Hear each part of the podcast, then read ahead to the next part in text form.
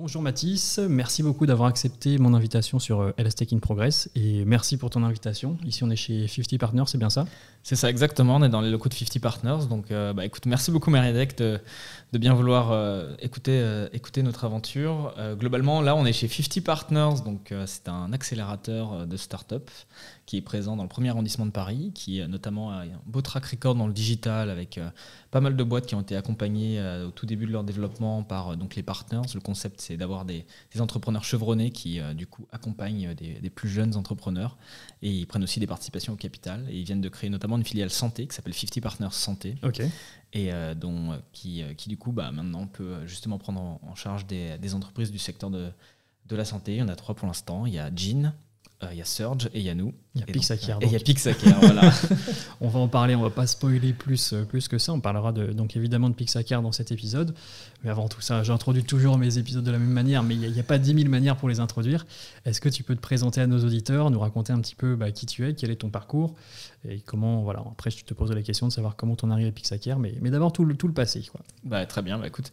Euh, donc, euh, je m'appelle Mathis Ringdal et je suis le président euh, cofondateur de Pixacare. J'ai 28 ans. Et donc j'ai créé la société quand j'en avais 25, quasiment juste après mes études. Moi j'ai fait des études plutôt autour des sciences de la vie que j'ai complété avec un master entrepreneuriat un master entrepreneuriat que j'ai notamment fait entre la France et les États-Unis. Donc j'ai eu la chance d'aller à Berkeley pendant mes études et ça m'a beaucoup beaucoup ouvert les yeux, notamment sur l'entrepreneuriat au sens large, mais surtout euh, entre guillemets à l'américaine, l'enseignement à l'américaine, mais aussi l'entrepreneuriat à l'américaine. Et euh, donc euh, voilà, il y avait un, un dynamisme, il y a, a, une forme de, bouillonnement culturel, intellectuel, technologique qui est assez incroyable. C'est pour ça que ce master s'organise en partie là-bas. Et quand je suis, quand je suis revenu en France, je voulais, je voulais absolument créer des boîtes. Évidemment, j'avais été piqué. et donc j'ai créé une première boîte pendant, mon dernier, pendant ma dernière année de, master qui, qui n'a pas fonctionné pour des raisons diverses et variées. Mais par contre, ça m'a beaucoup appris. C'était une boîte qui s'appelait Cagette avec un K. Et en gros, on était dans l'agroalimentaire et on faisait une sorte de plateforme de, livraison en circuit court pour les restaurateurs, pour leur permettre de s'approvisionner très facilement, disons en un clic, auprès de petits producteurs de qualité. Et euh, ça n'a pas fonctionné pour des raisons de, scalabilité. En tout cas, à l'époque, le marché n'était pas prêt pour, pour pouvoir remplacer le bon vieux fournisseur. Et, euh, et puis voilà, et puis on n'avait peut-être pas forcément tous toutes les compétences requises à l'époque dans, dans l'équipe.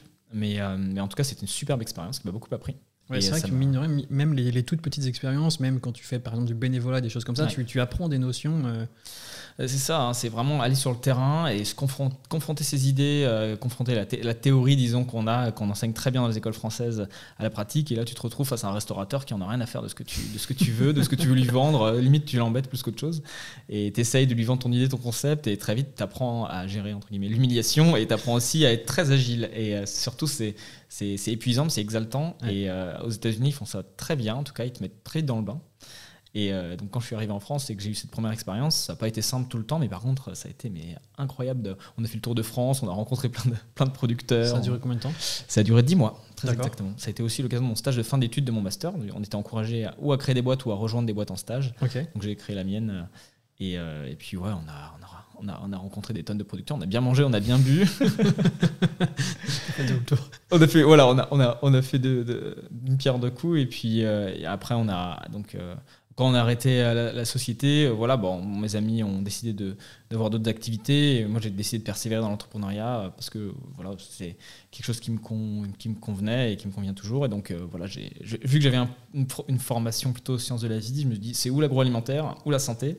Et euh, donc, euh, j'avais, j'avais envie de découvrir la santé. Donc, c'est à ce moment-là où je me suis dit, bah, je vais aller dans des congrès médicaux pour essayer de rencontrer un médecin qui a une bonne idée. Ok, d'accord. Donc, ouais, directement, ça, c'est vraiment purement état d'esprit entrepreneurial. Là, là il, y a toutes les coches qui sont, toutes les cases qui sont cochées petit à petit. je vais dans les congrès comme ça. Ok. Exactement. Donc, je me suis dit, bon, bah, euh, ce que j'avais appris pendant ma première expérience, c'est qu'il euh, fallait qu'il y ait un. C'est un peu galvaudé, hein, mais c'est qu'il faut qu'on réponde vraiment à un besoin. Et moi, je voulais un professionnel de santé euh, qui, qui, avait la migraine à cause d'une problématique vraiment qui, qui, l'embête au quotidien. Et je me suis dit, si on arrive à avoir un outil qui répond à une problématique comme ça, entre guillemets, c'est déjà en partie gagné. Et donc, j'ai vraiment cherché ce, ce, médecin, ce médecin agacé par une problématique, ce médecin déprimé. Alors, j'ai la chance d'en avoir trouvé un qui est, qui est, qui est, pas du tout déprimé, même très dynamique, mais par contre qui avait un vrai problème. Et donc c'est pour ça qu'il y avait un événement qui s'organise à Strasbourg, qui est le Hacking Health Camp, qui s'organise chaque année là-bas et qui justement est un des gros hackathons mondiaux. Hein. c'est un hackathon à la base qui est canadien et qui du coup est en France maintenant. Et euh, depuis quelques années, qui, donc, il y a eu des belles boîtes qui en sont sorties, hein, notamment il y, a, il y a Arkane, il me semble. Arkane, il me semble, il y a surtout euh, Synapse, enfin, du moins la, graine de l'entrepreneuriat a été, a été germer là-bas chez, chez, Clément. Tout à fait. il y a euh, Physimed aussi. Physimed, ouais. Aussi, et HypnoVR. HypnoVR, tout à fait. Donc, et donc euh, voilà, ça fait c'est un très bel événement pour rencontrer justement, pour avoir des professionnels de santé qui sont porteurs d'innovation, euh, pour pouvoir rencontrer bah, des ingénieurs et ou des entrepreneurs qui sont aussi euh, férus d'innovation en santé. Donc c'est un des rares événements comme ça en France. Et c'est comme ça que du coup Vincent, Frédéric et moi, on s'est rencontrés à cet événement-là. Ah, tu, les as rencontrés là-bas, ton, médecin migraineux, tu, tu l'as rencontré là-bas. Exactement. et donc, et donc Frédéric était Frédéric était à cet événement et donc il avait une problématique à l'époque de, photographie médicale. Ok. Donc euh, en global, il arrivait, euh, il arrivait directement dans le hackathon et c'est très marrant parce que c'est un souvenir assez marquant. Il est arrivé euh, sur l'estrade, hein, ça se passe dans un amphithéâtre de, l'université de médecine, donc c'était vraiment assez. Voilà, il arrive comme ça avec son beau costume de chirurgien plasticien et il démontre, il monte son téléphone et il dit voilà, moi je suis, je suis chirurgien, je prends 200 photos par semaine dans mon activité clinique. Et, euh, et, donc euh, voilà, moi comment je fais pour prendre ces photos-là? C'est 50% de mon dossier patient en termes de données. Okay. Bah, euh, j'ai pas d'outil pour le faire. maintenant, vous, vous doutez bien, on prend plus des photos avec l'appareil photo numérique, on prend des photos avec le téléphone portable. Donc du coup, bah, j'ai tous mes collègues et moi qui prenons ces photos. Et donc ils montrent la galerie de son téléphone. Il y avait des photos de, de toutes ces mastectomies en date et de toutes ces lésions, vraiment des photos horribles. Et des photos de ses enfants au ski à côté, mélangées avec ses photos de vacances. Et alors, donc du coup, quand j'ai vu ça, je me suis dit, mais c'est incroyable. Et en plus, la chance qu'on a eue, c'est qu'il y avait Vincent et Alexis euh, qui sont deux ingénieurs informatiques brillants, euh, notamment qui, euh, qui s'étaient rencontrés dans une société à Strasbourg et qui, et qui du coup, donc notamment Vincent, qui est ingénieur diplômé du CNAM et qui, était, qui à l'époque travaillait notamment chez Microsoft. donc a aussi, on, on, a formé un groupe là à ce moment-là et puis on a commencé justement à travailler sur cette problématique. et donc du coup, on, a, on a développé un premier prototype qui marchait pas du tout, hein, mais en tout cas qui avait le, le, mérite de montrer plein de choses et on a vraiment pris en main le sujet. On a vraiment. Et donc, on a gagné plusieurs prix au hackathon. On a gagné deux. Le prix de, le prix de l'incubateur local, SEMIA, euh, qui, est un, qui est un incubateur euh, maintenant qui a un rayonnement national dans la santé, avec énormément de boîtes euh, de très haut niveau qui sont du coup maintenant rentrées et qui, qui, qui, vraiment, grâce à un accompagnement assez exceptionnel, de, de, la part des différents chargés d'affaires permettent vraiment de, de, créer un cluster d'innovation, entre autres, dans la région Grand Est. Donc, euh, on a gagné le prix de l'incubateur et le prix des US, des okay. universités de Strasbourg. Ça nous a un peu donné tout l'écosystème pour euh, créer la boîte ensuite. là-dedans, Et on a eu, donc, on a eu l'accompagnement de la région, de l'incubateur, de l'hôpital. Et à la suite de tout ça, donc euh, à la suite de hackathon. Vous êtes lancé, ouais, c'est ce que j'allais poser cette question, c'est parce que du coup on connaît un petit peu le, hackathon. Il y a plusieurs boîtes en effet qui sont passées mm. sur le podcast, qui sont passées par, par ce hackathon-là. Mais généralement, tu ne réattaques pas directement le jour d'après le hackathon, tu ne te lances pas sur la boîte. Est-ce qu'il y a eu un, round d'observation? Comment vous avez décidé entre la, fin du hackathon et le vrai début de Pixaker Et ensuite, je t'emmènerai à pitcher Pixaker. Comment vous avez, euh, voilà, comment ça s'est passé? Comment continuer la maturation de l'idée? Est-ce que vous êtes lancé direct, pas direct? Alors en fait, euh, donc, euh, dans, l'équipe déjà, il y a eu euh, il y a quatre personnes actuellement de l'entreprise qui étaient présentes à ce hackathon. D'accord. donc il y a trois cofondateurs plus Alexis. Ça, c'est incroyable. Hein. il y a Alexis notamment chez Sguer qui est, qui est actuellement notre ingénieur en intelligence artificielle. Et, donc en fait, déjà il y a la moitié de l'équipe qui s'est. enfin, il y, a, eu plus que Frédéric et moi qui sommes restés à l'issue de ce hackathon et qui sommes restés un peu en contact. Les, les, autres de l'équipe sont retournés à leur vie professionnelle d'avant. Euh, même s'ils ont gardé un intérêt pour le projet. Donc, euh, du coup, euh, bah, moi, j'avais le choix. Soit j'allais chercher du boulot, soit je commençais à me creuser un peu la problématique avec Frédéric. Et donc, pendant un an, en fait, avec Frédéric, on est resté que tous les deux et on a créé une vraie, déjà une relation de confiance, mais aussi et surtout, on a, on a étudié aussi la problématique. On allait beaucoup plus loin dans la réflexion. Donc euh, moi, par exemple, j'ai fait le tour de différents hôpitaux euh, en France pour vérifier si la problématique était, disons, euh, était la même. Tout seul, genre, t'as pris ton sac à dos et tu t'es baladé. Quoi. Oui, c'est ça. Incroyable. je, suis allé, je suis allé notamment à l'hôpital Bichat, je me souviens, c'est la dermatologue de ma mère qui avait accepté de me recevoir pour répondre à mes questions et qui m'avait dit, voilà, bah écoutez, moi aussi je prends des photos. là, j'ai rencontré le chef de service à l'époque de dermatologie de l'hôpital Bichat qui m'a montré, voilà, bah, voilà, on a les mêmes problématiques, on a les mêmes trucs. Donc j'avais commencé à j'avais fait ça aussi avec d'autres établissements de santé où j'étais un peu rentré Comme ça, ok. voilà, pour me renseigner de manière un peu à valider la problématique. Euh, et, en plus de ça, j'avais aussi pas mal regardé la concurrence. Euh, à l'époque, l'idée était un peu différente de celle qu'on a maintenant, même si euh, les grandes lignes restaient les mêmes. On était vraiment focalisé sur la photographie médicale. On faisait une appli pour prendre les photos des, patients, enfin pour que les médecins prennent les photos des patients. Et euh, donc, il n'y avait pas de société dans le monde qui faisait ça. Quoi. Pas, il n'y avait pas de solution. Donc, euh, moi, j'avais appris dans mon master que s'il n'y a pas de concurrence, c'est pas une bonne nouvelle. En général, c'est qu'il y a un problème. Mais, euh, mais par contre, il y avait un vrai besoin très criant dans les établissements de santé. Et donc, pendant... dit, c'est peut-être le jackpot là. Parce Je me suis dit, peut-être, on est le premier à avoir l'idée dans le monde. Euh, et, donc avec, avec Frédéric, on a poussé un peu le raisonnement. On a commencé à faire des maquettes. Moi, j'ai même développé un petit prototype, euh, euh, mais vraiment, vraiment juste pour tester. Quoi. Et donc on l'a testé un petit peu dans son service, etc. On s'est très vite rendu compte que de un, il y avait un vrai produit à développer à partir de cette idée, parce que c'est pas forcément le cas. Qui avait vraiment une appétence aussi des soignants pour euh, justement avoir, avoir cet outil-là. Oui, c'est vrai que tu avais directement le, laboratoire de test. En fait. Ça. Tu pouvais tester directement sur le terrain avec, euh, ton, avec Frédéric. C'est ça, on avait son service de chirurgie plastique euh, donc dans, aux hôpitaux universitaires de Strasbourg qui était, qui était entre guillemets ouvert à, notre expérimentation. On a pu tester une maquette, il a commencé à donner son avis sur comment, prendre, comment développer l'outil. À la base, c'était juste une appli, après, c'était une appli avec une, une version web. Il y avait tous des outils pour scanner l'étiquette patient. voilà, et, donc on a, on a commencé à développer ça. On a aussi, on a aussi pas mal récupéré de subventions dans la région euh, un peu tout le parcours financier aussi des entrepreneurs. Donc on parle pas tant que ça, mais en tes création, le moment où voilà, bah, tu trouves des premiers fonds pour créer ta structure ensuite. Hein. Et donc on a récupéré quelques, quelques milliers d'euros comme ça. Et puis, euh, et puis ensuite, on s'est vite rendu compte, euh, mi-2019, que euh, il nous fallait un associé. Et euh, que c'est bien, c'est bien de vouloir développer une boîte dans le numérique en santé, mais s'il n'y a pas le numérique dans, les, dans, les, compétences des fondateurs, ça peut vite être très compliqué. Donc euh, à ce moment-là, on a repris contact avec notre troisième associé cofondateur, Vincent Marcellu, qui donc à l'époque terminait son école d'ingénieur. Et donc qu'on a un petit peu voilà qu'on a sollicité en lui disant voilà ce qu'on a fait, voilà voilà l'idée qu'on a, est-ce que ça te dit de revenir dans la boîte? Et euh, évidemment, il s'est vite, euh, vite repris, euh, repris le goût pour, pour, la boîte, Et donc, il a commencé à revenir travailler sur le projet. Donc, c'est là, là où on a vraiment commencé à développer un premier prototype. Ok. Donc ça, c'était vers, euh, vers mi-2019, fin 2019. On a vraiment commencé à développer un premier prototype. Il a, et donc c'est là où aussi Alexis est, euh, est, revenu. Donc Alexis qui était présent à Vacaton est aussi revenu en tant que premier salarié dans l'entreprise euh, début 2020. Et mars 2020, on s'en souvient tous pour la période Covid. Et bien, bien moi, je m'en souviens parce que c'est là où on a lancé notre vrai prototype dans le service de Frédéric. Ok, le jour du Covid, ok. Exactement. Donc un peu plus d'un an après la rencontre au Hacking Health Camp, même un an et demi, on, a, on, a pu développer, on a pu développer justement, on a pu déployer ce premier prototype avec le service de Frédéric. Alors à l'époque c'était très simple et, euh, on avait déjà euh, senti euh, en développant le produit qu'en termes de, de, marché, il faudra aussi élargir la proposition de valeur. Mais en tout cas, on a développé ce premier prototype et ça a été assez exaltant de voir les premiers utilisateurs dans une startup. Là, cette milestone d'atteindre le premier, la première métrique d'usage, c'est quand même, c'est quand même assez, assez dingue et ça a été source d'énormément de, l'apprentissage euh, sur la suite. Ok, donc voilà, on a, teasé un petit peu parce que tu, tu t'as donné des indices comme ça au fur et à mesure de ta réponse. Euh, qu'est-ce que c'est du coup aujourd'hui Pixacare Alors aujourd'hui Pixacare, c'est une solution pour permettre la photographie médicale et le suivi de la cicatrisation. Donc en fait notre outil sert à deux choses. Donc comme, comme je l'expliquais, à structurer la photographie médicale. Donc c'est un outil qu'on déploie dans les hôpitaux qui permet à tous les soignants, donc qu'ils ont une pathologie visuelle, de prendre en photo la lésion, mais aussi de permettre le suivi de la cicatrisation, notamment sur un parcours ville-hôpital. Donc ça permet à des médecins et des infirmiers de communiquer autour de la prise en charge d'une plaie. Donc euh, les plaies c'est quoi? Euh, Plaies chroniques, notamment les plaies chroniques c'est tout ce qui est escar, ulcère de jambe. Et euh, ça représente euh, plus de 2,5 millions de personnes par an en France. Et c'est un coût qui est estimé entre 1 et 3 milliards d'euros euh, par an en France, en fonction, en fonction des différents types de, plaies qu'on prend, prend en compte.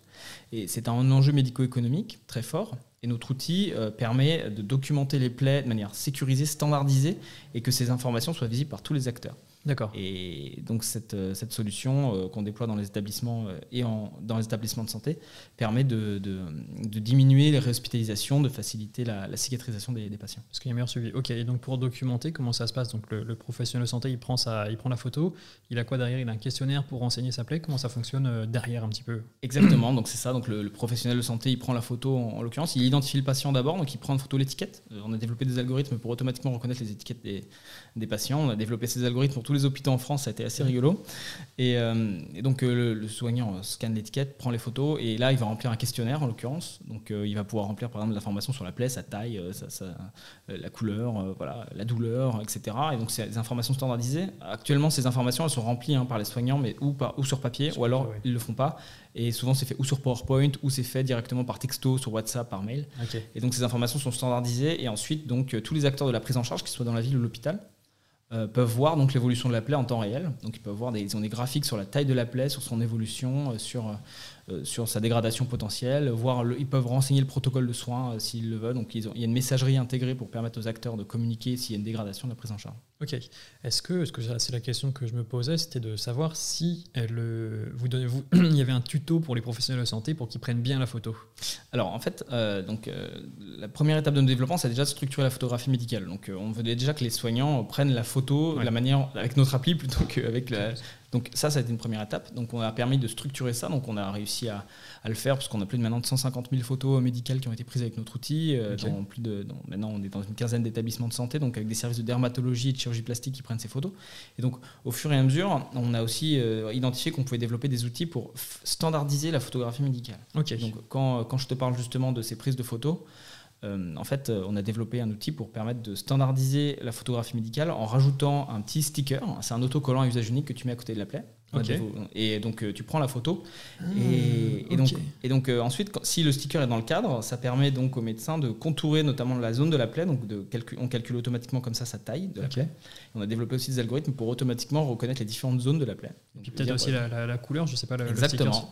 Exactement. Donc c'est un, un référentiel colorimétrique et centimétrique sur lequel on a développé un brevet, donc toute la partie euh, euh, analyse d'image et, stickers, pour permettre justement que la photographie médicale elle soit standardisée et qu'il n'y ait plus besoin de faire des mesures manuelles, euh, comme par exemple, des fois ils le font avec une réglette en papier, ils ne font, ils le font pas. C'est hyper intelligent en vrai, parce que du coup, j'avais pas cette, j'avais pas cette partie-là de Pixacare, je savais pas que vous, vous aviez développé du coup cet outil de, standardisation. Comment vous avez eu l'idée? Parce que c'est vrai que là, ça, quand tu le dis, ça paraît tellement évident, ça paraît, franchement, ça me paraît vraiment génial quand tu le dis comme ça. Rien que ça, ça aurait pu faire l'objet d'une boîte. Hein. Alors en fait, la question de la standardisation de la donnée de santé, c'est une question globale. Nous, on est des experts de la photographie médicale, donc très vite, la question de la standardisation de la photographie médicale c'est, semblé assez évidente. Donc on s'est demandé comment on arrive à garder l'ergonomie d'un smartphone avec euh, la qualité qu'on peut attendre de données de santé. Donc c'est pour ça qu'on a, commencé à réfléchir à ces moyens, de manière, avec de, l'intelligence artificielle, de standardiser cette donnée donc euh, faire en sorte qu'il n'y ait plus cette variabilité entre, entre les professionnels de santé. Et on a aussi, aussi, euh, on a aussi regardé ce qui se faisait ailleurs dans d'autres types de, dans d'autres types de sociétés. Euh, et on, s'est, on, s'est, on, a identifié que vraiment l'idée de la mire était quelque chose qui était présent dans d'autres industries pour justement standardiser des images sur tout le smartphone. Et on, on s'est dit que ça pourrait, que ça pourrait s'appliquer parfaitement à notre, notre cas d'usage. donc voilà, ça nous, a permis, ça nous a permis de développer cet outil qui est en cours de marquage. donc on va, il y a tout le parcours qualité réglementaire notamment à mettre en place. Et là, on est en cours de marquage de classe 1 pour, cette, euh, pour cet outil et on arrivera très vite sur le marquage euh, CO classe 2A pour, les, pour les versions plus vraiment d'analyse poussée de la plaie. Ok, trop trop fort. J'ai envie de revenir sur, euh, sur, sur les débuts de Pixacare quand tu, quand tu dis que tu allais dans les hôpitaux, tu allais toquer à la porte pour voir comment ça se passe. Ça, c'est quelque chose qui, bah, qui, qui, va intéresser nos auditeurs parce que bah, typiquement, là, on est dans du vrai conseil, du vrai conseil entrepreneurial. Comment tu as fait évoluer ta, méthodologie de prospection aujourd'hui? Comment tu t'y prends? C'est quoi ta, sauce secrète? Alors, la sauce secrète actuellement pour la prospection, en fait, on a une technique que notre associé Frédéric a appelée affectueusement la pince du crabe.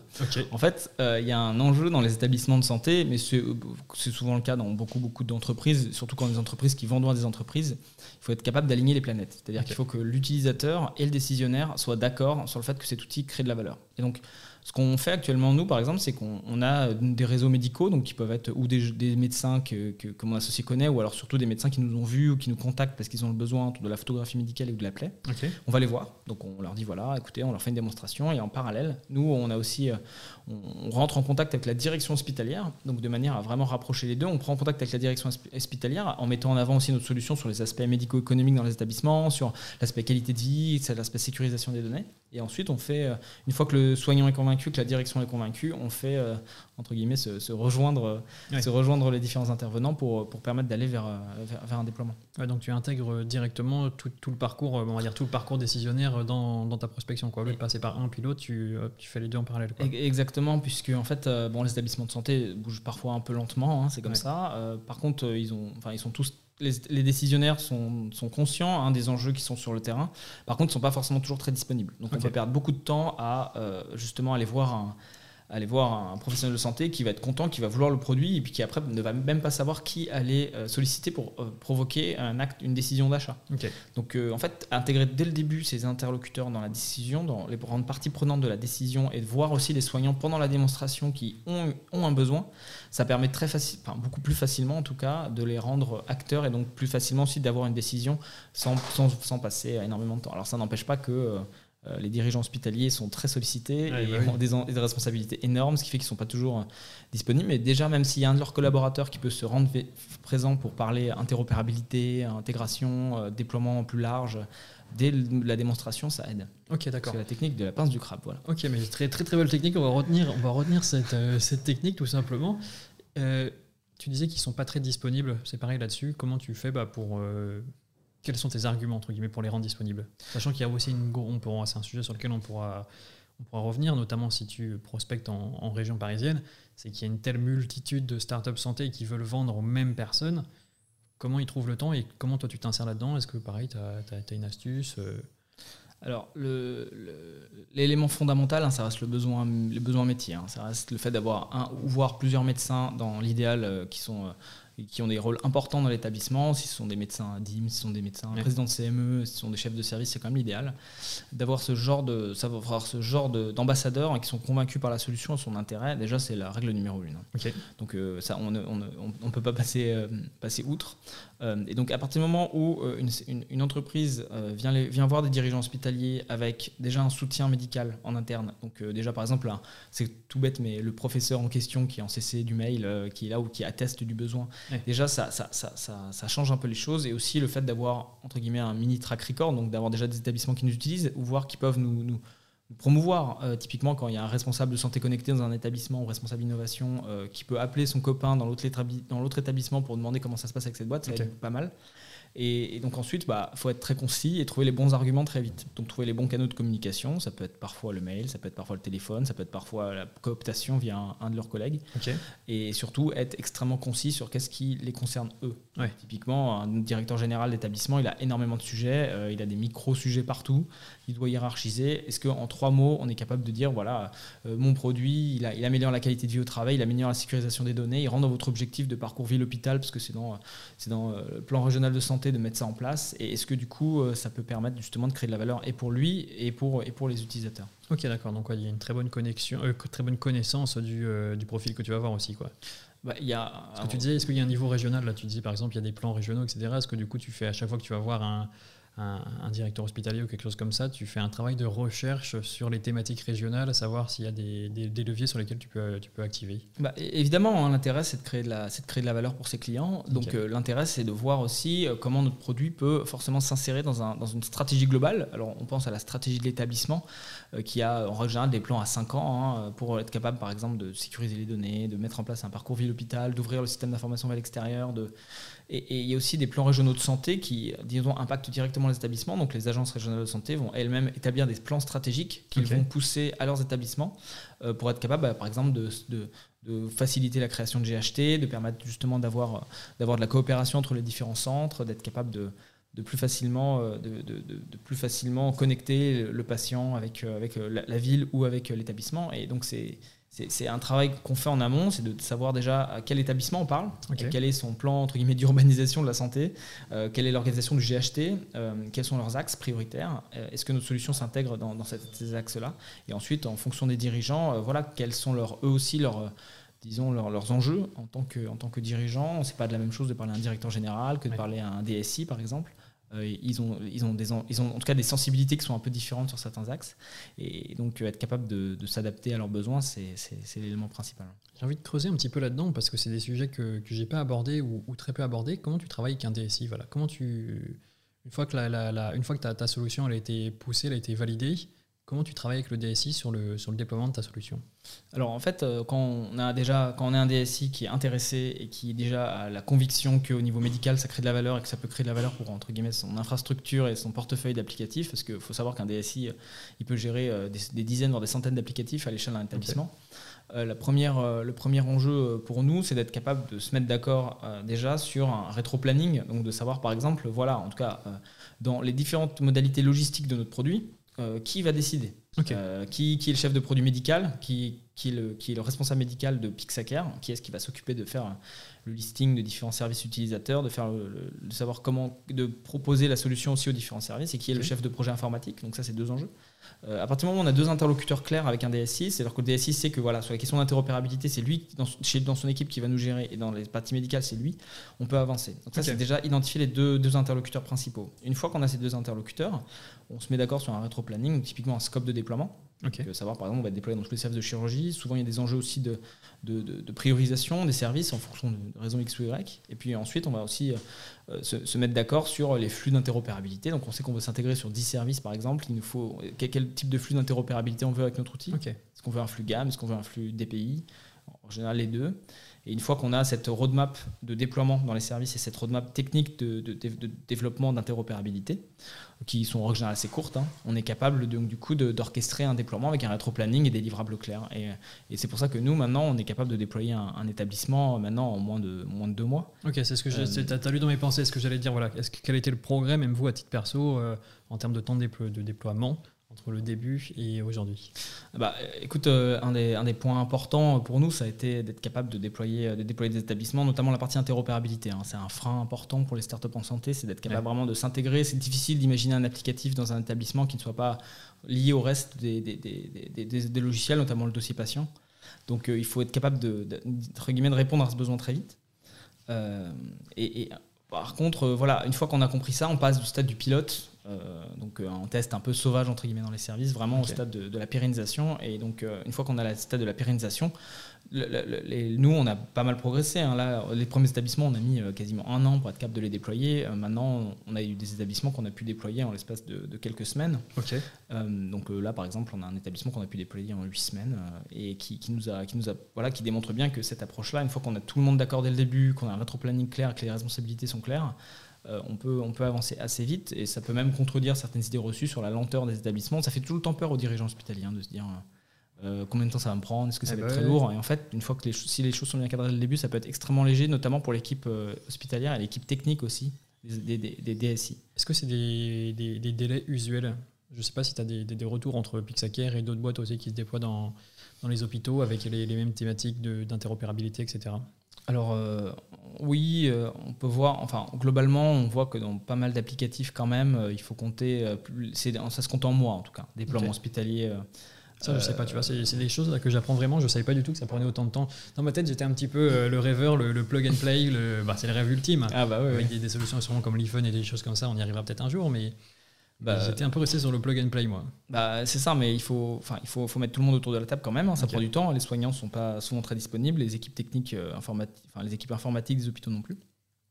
Donc déjà, il faut trouver la date du déploiement, il faut faire les réunions techniques pour l'interopérabilité, il faut, euh, il faut, faut, faire les allers-retours sur, la recettage, sur le recettage du flux, euh, il, faut, il faut être capable aussi d'accompagner les soignants. Au global, nous, nous, voilà, on, est à l'échelle des quelques semaines, mais je, voilà, j'ai pas non plus un listing clair de tous les temps de déploiement de tous les éditeurs. Ça dépend beaucoup des logiciels aussi, ça dépend de, la complexité, mais euh, au global, euh, en règle générale, on est, on est à l'échelle des mois. Euh, et quand on dit un établissement qu'on peut déployer en 8 semaines, en règle générale, ils sont et rassurés et impressionnés. D'accord. mais, mais en règle générale, oui, on part sur 4, 5 mois. Ok, mais une question très concrète là-dessus, justement, sur cette complexité, c'est que si tu déploies plusieurs hôpitaux à la fois, comment tu Comment tu équilibres tes ressources, les, ressources de Pixacare? Comment tu les équilibres dans tel ou tel établissement? Comment tu arrives à, jongler tout simplement avec, avec toutes ces différentes euh, temporalités, ces différents rendez-vous, etc. Comment, voilà, est-ce que tu as pareil une recette euh, plutôt organisationnelle? Alors, euh, nous, on a des process et on les met en place au, fur et à mesure. Alors, c'est rien de, rien de très original. Hein. Je pense que c'est un, peu impensif euh, pour toutes, euh, pour toutes les entreprises. Mais en tout cas, on a des, maintenant, on sait à peu près les ressources que ça va nous prendre de déployer un établissement. Donc, on a une idée du temps que ça va prendre en termes de développement technique. On a une idée du temps que ça va prendre en termes de, de, formation des soignants.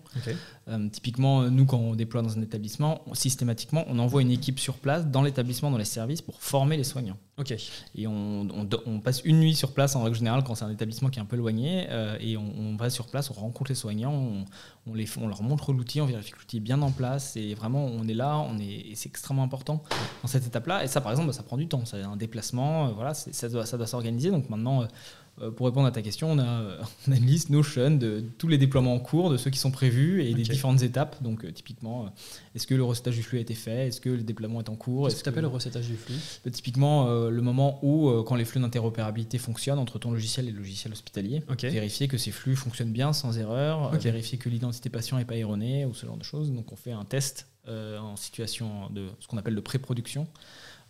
Avec, avec, avec l'équipe, l'équipe technique. Donc On teste voilà, que ça fonctionne. Et puis après, bon, on déploie avec les, soignants et puis on vérifie aussi avec eux que, ça fonctionne. Donc une fois que le recettage est bien fait, ça veut dire que ça fonctionne, ça veut dire qu'on peut faire un, un bon de livraison. Très très clair. Franchement, j'apprends énormément de choses, sans mentir. C'est des choses que je ne connaissais pas du tout.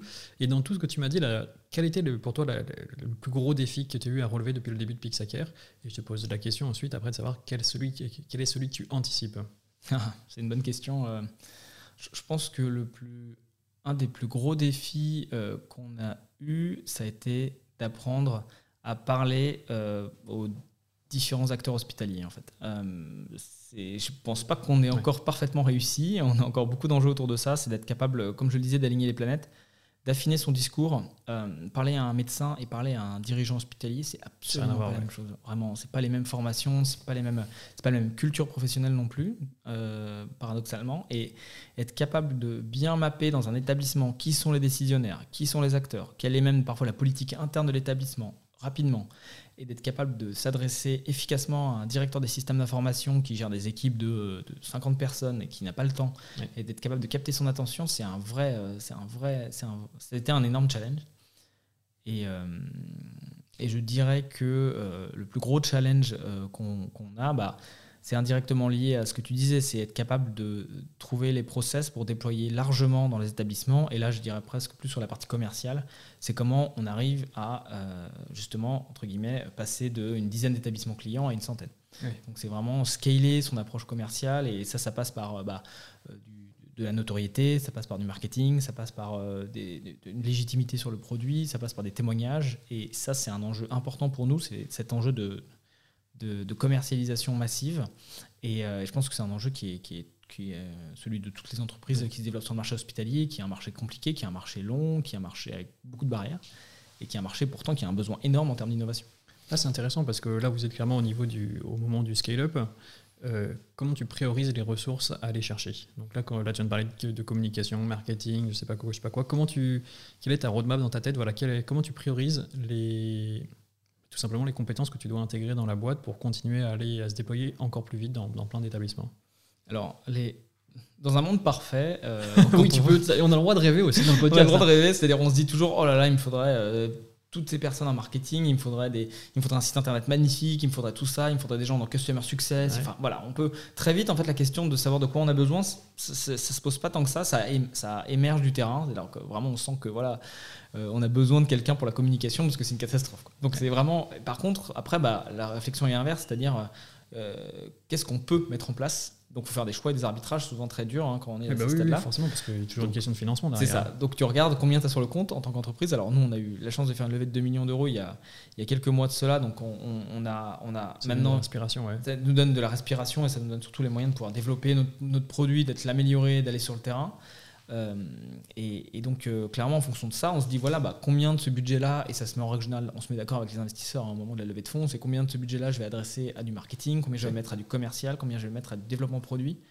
Et, ça permet vraiment déjà de se dire bon bah en tout cas on a un budget hein, euh, on a un budget en tout cas fini. Donc on peut embaucher tant de personnes on peut faire ça ça ça. Et après l'objectif c'est de faire le plus possible avec ce qu'on a ce, dont on a à disposition en termes de financement et donc en termes de ressources et d'être capable d'aller à l'étape d'après. Ok et puis donc il y a aussi forcément le rôle bah, de, de, tous ces advisors que tu as quand tu lèves des fonds finalement c'est des gens qui vont te suivre aussi. Donc qui te conseillent aussi sur les étapes à suivre. Tout à fait. Comment tu as c'est une question que j'ai posée juste tout à l'heure à, à Braintail je l'ai rarement aussi posé sur le podcast. Comment tu as constitué ton board, ton board stratégique ou scientifique voilà. Comment tu l'as constitué? Quels, éléments tu mets dedans?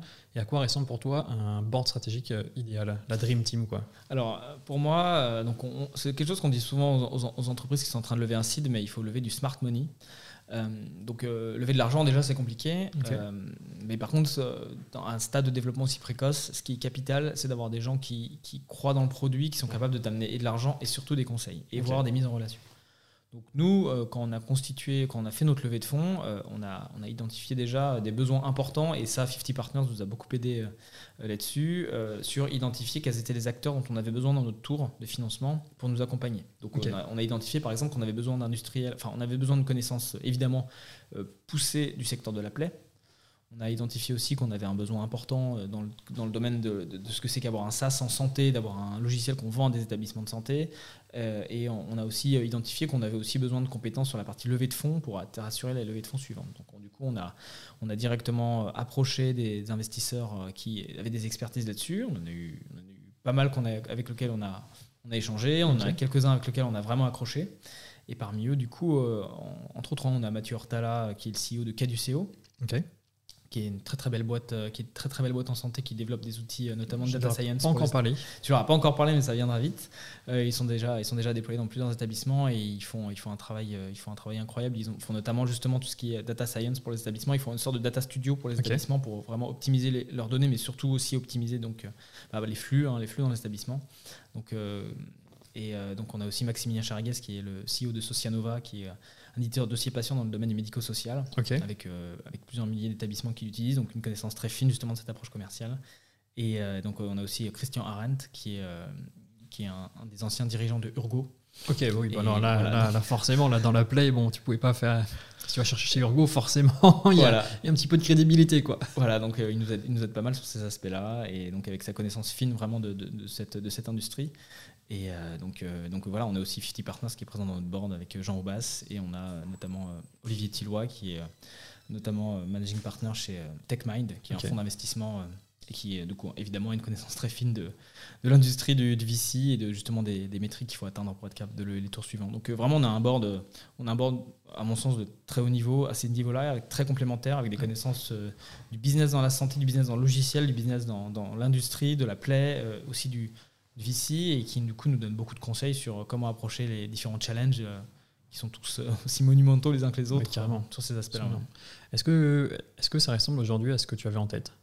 Quand tu, oh, là, si tu te réimagines 4 ans en arrière au hackathon, au Hacking Health Camp 2018, est-ce que la, solution que tu avais pensée ce jour-là, est-ce qu'aujourd'hui Pixaker, ça, ça ressemble à ça ou pas? Alors, étonnamment, euh, oui. Ok, j'adore poser cette question-là parce que j'adore avoir les réponses, elles sont toutes différentes. En fait, euh, notre solution a pas tant changé que ça euh, sur une partie en tout cas de l'idée de base. Euh, souvent on dit, enfin en tout cas dans les, dans les entreprises, que voilà il y a ces fameux pivots avec, avec un changement global total, voire de la proposition de valeur. Nous on a pivoté, mais pas vraiment, c'est-à-dire qu'on a surtout enrichi la proposition de valeur concrètement, euh, là, la solution, c'est une partie de la solution, c'est concrètement une photothèque médicale. C'est un outil pour prendre des photos des patients euh, qui ressemble, en grosso modo, à ce que Frédéric avait dans, l'idée euh, il, y a, il, y a, plus de trois ans de cela. Euh, à côté de ça, en confrontation avec le terrain et justement de ces enjeux hospitaliers, en discutant avec les dirigeants hospitaliers, on a beaucoup enrichi la proposition de valeur pour aller vraiment sur la cicatrisation et être capable vraiment d'avoir un outil euh, qui permet de, non seulement de, faciliter, de structurer la donnée dans les établissements et de gagner du temps de productivité sur cette documentation, mais aussi de faciliter le parcours vie l'hôpital. Et puis le diagnostic aussi. le diagnostic, voilà. Euh, et, aussi de valoriser, de valoriser cette donnée, hein, qui est la photographie médicale, qui, qui est une donnée hyper importante, extrêmement sensible qui euh, pourtant est euh, traité dans les établissements de santé comme euh, voilà, ça passe par n'importe quel type de, structure, ça passe, sur, ça passe sur des clés USB, ça passe sur WhatsApp, ça passe par mail. Et en fait, c'est une donnée qui est extrêmement, non seulement qui doit être sécurisée pour des raisons, des raisons évidentes, mais par contre qui est en plus une donnée hyper valorisable pour le soin. Qui ça, a beaucoup de valeur. ça, je t'ai pas posé la question parce que tu disais que vous aviez dans votre banque déjà 150 000 photos à peu près. Est-ce qu'elles ont toutes été annotées? Qui s'occupe de les annoter? Pour l'instant, comment ça se passe? Est-ce que ça va être des enjeux futurs? Comment, voilà, comment ça se passe pour créer vraiment vraie intelligence autour de ça. Quoi.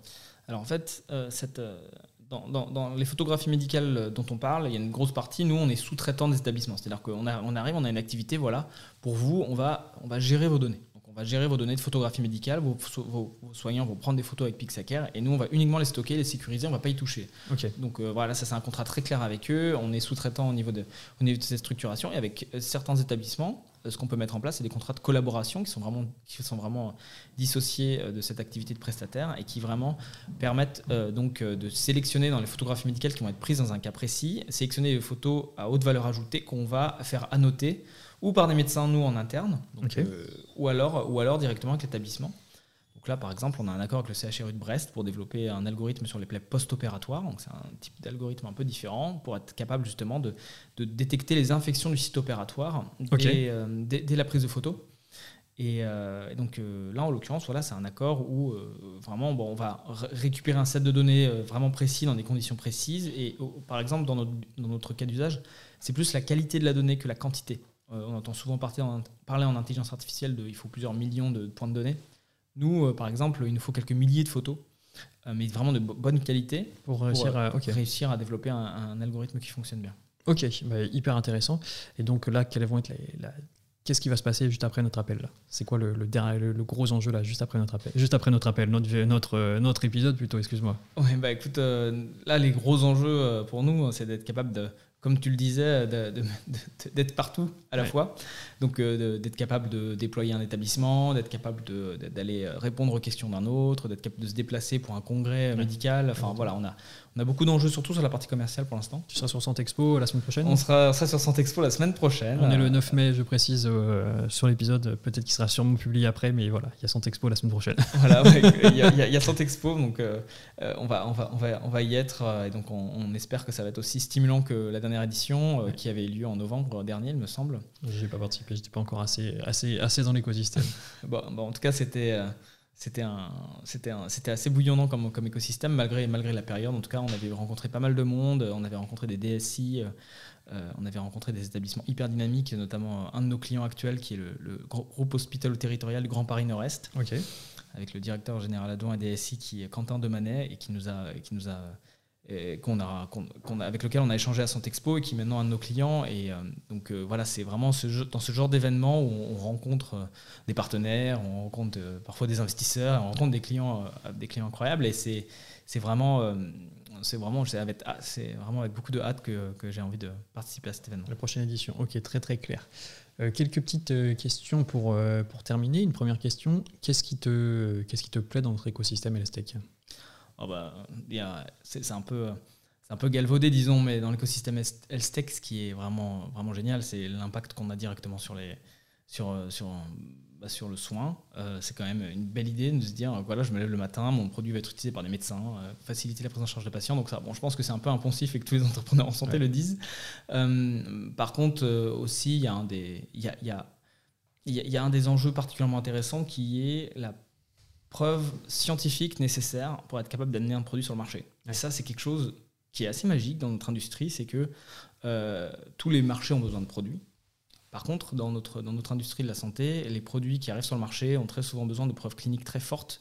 Et mine de rien, on parle à des scientifiques, on parle, un médecin, c'est un scientifique de haut niveau euh, qui, du coup, veut des preuves d'efficacité, des, preuves de, des, des preuves de robustesse euh, et, donc notre, notre industrie euh, nécessite que les entrepreneurs prennent en, prennent en compte cet aspect-là euh, et, soient capables d'adapter leur discours et surtout d'affronter entre guillemets cette barrière, de, prouver la validité de leurs produits, prouver la validité de leur modèle, euh, faire mettre en place les enjeux de qualité réglementaire quand c'est nécessaire et qui sont largement sous-estimés souvent dans beaucoup de boîtes. Et donc voilà, une fois qu'on a un produit qui est marqué euh, déjà classe 1 mais voire classe 2A sur ces, sur ces algorithmes, alors c'est sûr que c'est un chemin qui est long, mais par contre c'est une barrière à l'entrée qui est énorme et qui ouvre aussi la voie à un déploiement à l'international, puisque des entreprises qui sont capables de le faire, il n'y en a pas tant que ça. Il faut, il faut des fonds, il faut, il faut, il faut du savoir-faire.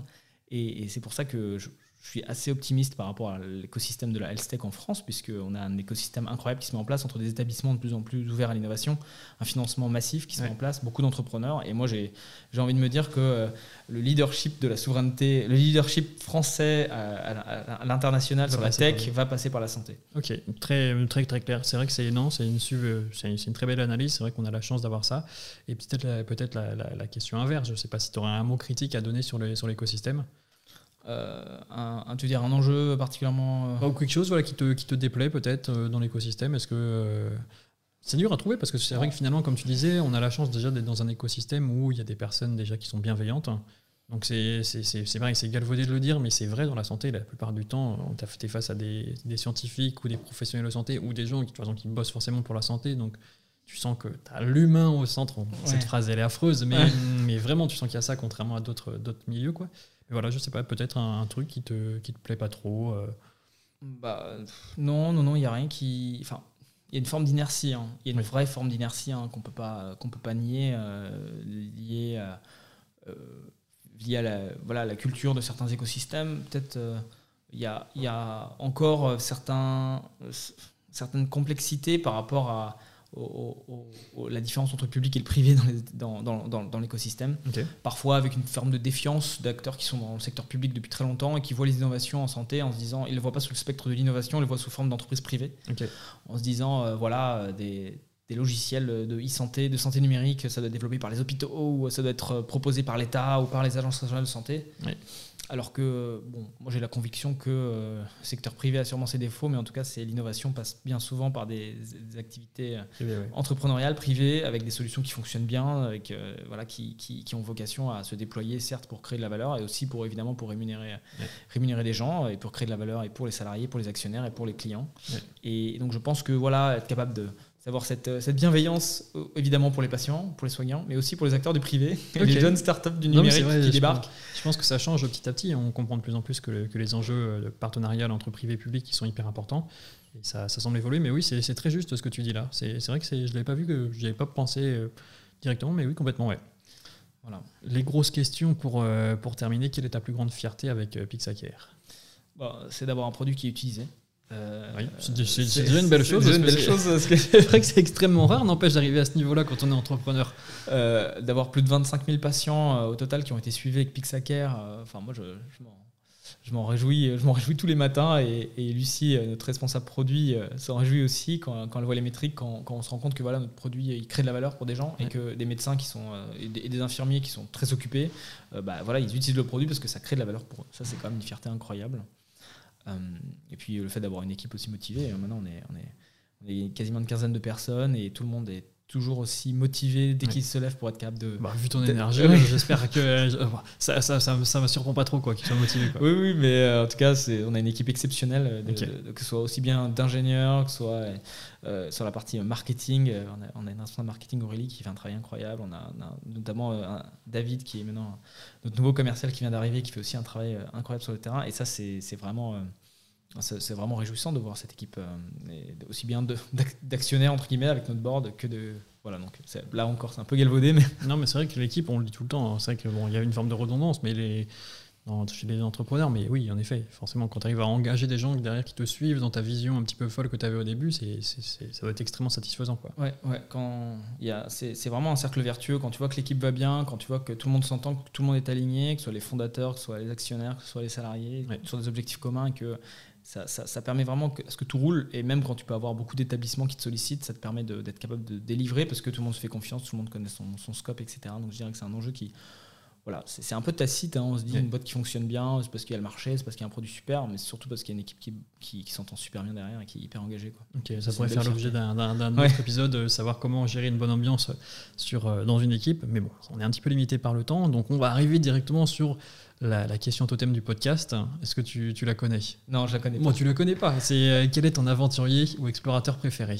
Ah, je dirais. Euh, ah, c'est une bonne question.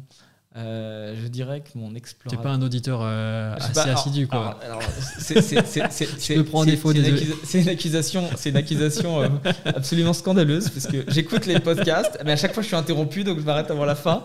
Je m'arrête avant cette question, mais je dirais que bon, moi j'aime bien les jeux vidéo et je dirais que c'est Nathan, Nathan Drake qui est dans Uncharted, et qui est un explorateur moi qui me fait que j'aime bien parce que voilà, quand j'ai terminé ma journée de boulot, des fois j'aime bien jouer à, jouer à ça et ça, ça, me permet de m'évader, donc voilà, c'est pas très, pas forcément c'est top. De toute façon, c'est fictif ou euh, je dis toujours c'est fictif ou réel, donc euh, très bien. Ok, on le retient. C'est nouveau, c'est un nouveau, donc on, on m'avait jamais ressenti dans les jeux vidéo, quoi.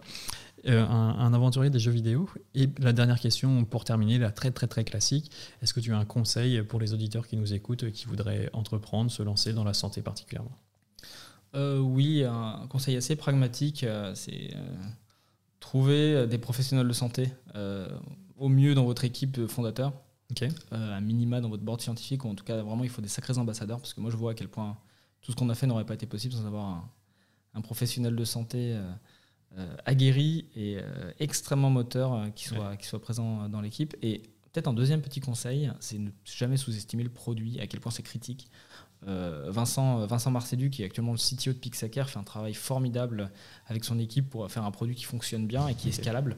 Et en fait, euh, je vois beaucoup d'entrepreneurs qui, euh, qui, qui, en fait, euh, ont une idée géniale, ont des super, enfin, déjà un marché, des, des utilisateurs, voire des clients mais euh, qui n'arrivent jamais à livrer le produit. Parce que il y, a une notion très intéressante que tu dis là, la notion de, scalabilité. C'est-à-dire que quand tu construis ton, ton produit, il faut être capable de penser à ce qu'il y aura dans le futur. C'est ça. Il faut un produit qui soit très bien conçu. C'est pour ça qu'il faut d'excellents ingénieurs informatiques, parce qu'il faut un produit qui puisse s'adapter. Et, et, on sait très bien que des architectes euh, brillants, et on sait très bien que euh, très vite le produit va prendre entre guillemets cher. C'est-à-dire on a une idée, on va le déployer, on met, on met en place la base de données, et au fur et à mesure, en fait, on se rend compte qu'en fait non, on va, va, supprimer, on va plus parler de patients, on va parler, de, parler d'autres choses, on va parler de groupe. Et ton produit peut vraiment être trimballé d'un bout à l'autre et ça peut être un enfer pour les équipes de développement si le produit n'est pas bien conçu dès le début ou si, euh, par exemple, on a décidé de tout sous-traiter ou de tout déléguer à des acteurs externes. Ça peut ou être des coûts faramineux ou tuer le projet. Quoi. Ça peut vraiment, tu peux te retrouver à redévelopper trois fois le même produit sans jamais avoir des métriques d'usage. et bah, pourtant, c'est une, des milestones, euh, une des milestones les plus, les plus capitales quand on développe, quand on fait un projet entrepreneurial. Un sacré conseil pour terminer, un très très bon conseil, un concret en plus. J'insiste toujours sur le concret, et puis là il est vraiment concret. Merci beaucoup Mathis. Hein. Moi je resterai parler euh, pendant encore euh, une heure, mais bon, on est forcément limité par le temps. Donc merci beaucoup pour, euh, bah, pour nous avoir parlé de Pixacare, de tout ce que tu fais. Et je suis vraiment persuadé qu'on a abordé des sujets hyper intéressants et surtout assez concrets. J'ai l'impression qu'on a donné du concret, donc un grand merci à toi. Bon bah parfait, alors c'était l'objectif. Merci beaucoup Myriadec. À bientôt. À très vite. Ciao.